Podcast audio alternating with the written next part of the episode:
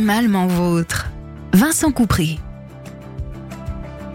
Bonjour à tous. Aujourd'hui, pour cette nouvelle chronique, je vais vous parler des dangers de la période de Noël pour nos animaux. Je triche un peu, car étant de garde le premier de l'an, moins il y aura d'intoxication, plus je pourrai profiter de mon réveillon. En faisant le récapitulatif des dangers de cette période pour les chiens et les chats, j'ai été moi-même surpris par la longueur de la liste. D'abord, l'intoxication à laquelle nous pensons tous, le chocolat. Le chien adore le chocolat, alors que c'est toxique pour lui. Cette toxicité vient de la théobromine, une molécule que l'on retrouve aussi dans le guarana. Elle sera toxique des 20 mg par kilo est mortel à partir de 80 mg.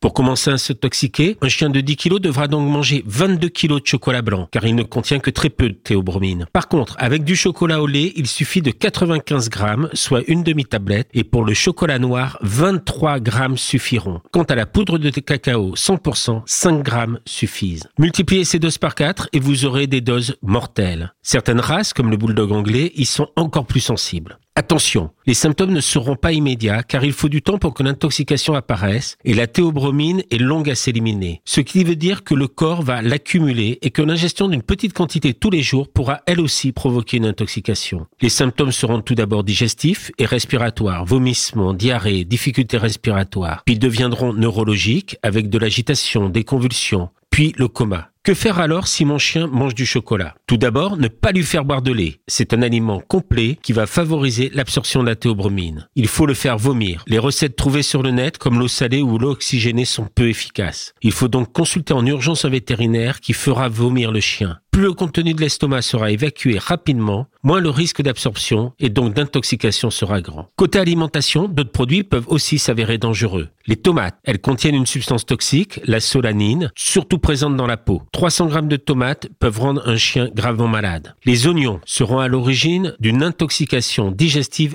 et sanguine, avec une perte de capacité pour les globules rouges à fixer l'oxygène. L'animal va s'asphyxier de l'intérieur. Un oignon suffit à intoxiquer gravement un chien de 10 kg. Alors attention aux tartes à l'oignon et aux soupes de fin de soirée. Le raisin, qu'il soit frais ou sec, provoquera des troubles digestifs, mais plus grave, il pourra aussi provoquer une insuffisance rénale. Une seule poignée de raisin sec peut provoquer une insuffisance rénale chez un chien. Le xylitol, édulcorant extrait du bouleau, de plus en plus utilisé dans les bonbons en raison de son faible index glycémique, de son faible taux calorique et surtout du fait qu'il ne provoque pas de carie contrairement au sucre, est souvent présenté comme naturel, comme une bonne alternative au sucre. Si c'est le cas chez l'homme, malgré un effet laxatif à forte dose, il s'avère très toxique chez le chien, chez qui il peut provoquer une forte hypoglycémie, mais aussi des atteintes hépatiques très graves. À la dose de 0,1 g par kilo, c'est-à-dire l'équivalent d'une gomme au xylitol, on peut rendre un chien malade. Côté plantes décoratives, le hou comme le gui sont aussi très toxiques, surtout par leur baies. Deux baies de hou peuvent suffire à déclencher des symptômes et une vingtaine peut tuer un chien. L'if a la sinistre réputation en raison des nombreuses intoxications des chevaux de corbillard lorsque ceux-ci étaient attachés à l'entrée des cimetières, peut être à l'origine de morts foudroyantes. Il faut à tout prix éviter d'en avoir dans la maison. Autre fleur de Noël toxique, le pommier d'amour et le poinsettia, appelé aussi étoile de Noël, provoqueront des troubles là encore digestifs. De plus, la sève de l'étoile de Noël est particulièrement irritante. La toxicité de ces plantes est moindre, mais la dose faisant le poison, une forte consommation peut s'avérer mortelle. Attention donc, surtout avec les jeunes chiens. Dernière plante abordée, le cannabis. Que ce soit sous forme de space cake, de boulettes ou simplement par inhalation de la fumée, il est toxique à l'origine de troubles du comportement, de troubles digestifs, voire de déficiences cardio-respiratoires.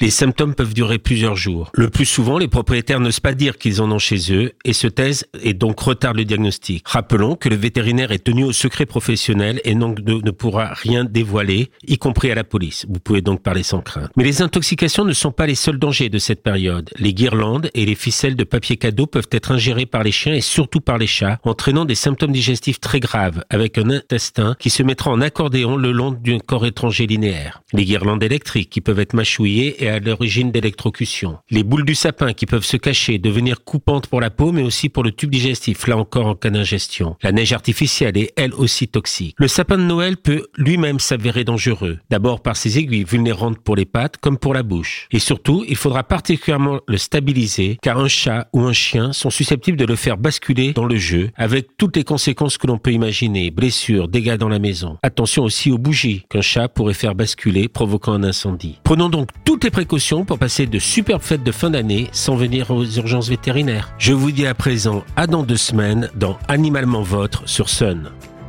Réécoutez cette chronique sur le site et l'appli de Sun.